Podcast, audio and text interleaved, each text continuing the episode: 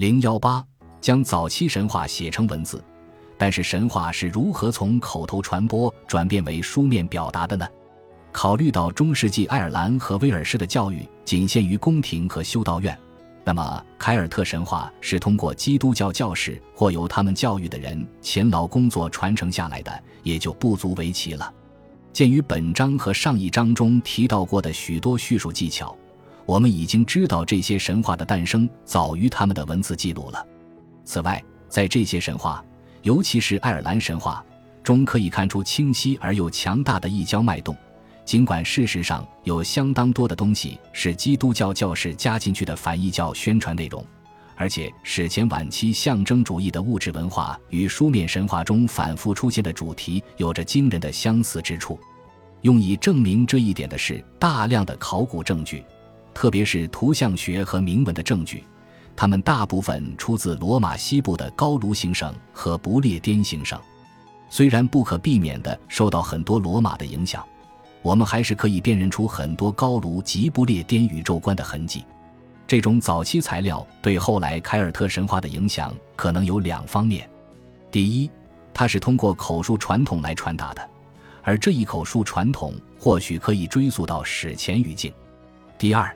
我们从早期基督教教士，例如六世纪的吉尔达斯和十二世纪的吉拉德·坎姆里斯的评论中知道。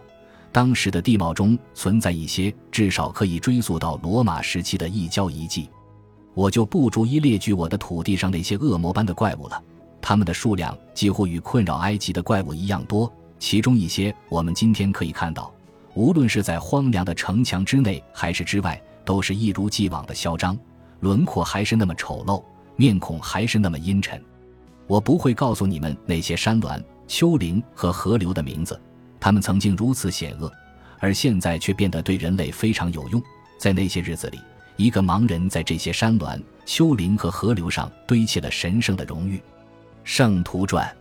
，Voyage of Saint Brendan，Web，一九六二三五六。吉尔达斯是一名英国僧侣，他花了很多时间谴责他于六世纪时在英国观察到的异教习俗。吉尔达斯以写了一本题为《不列颠的毁灭》的抱怨之书而闻名。他在书中强烈谴责了当代英国统治者的道德沦丧。这一神职人员的抨击文本最早的现存手稿只能追溯到十一世纪，但《不列颠的毁灭》被认为是一部真实存在过的早期作品，可能写于五百一十五年至五百三十年之间，其中。吉尔达斯特别提到了令他深恶痛绝的异教徒的纪念碑和宗教膜拜传统。做出类似观察的人绝不止吉尔达斯一个。与他同时代的法国六世纪神秘主义者图尔的格里高利也写了一本名为《忏悔者的荣耀》的书，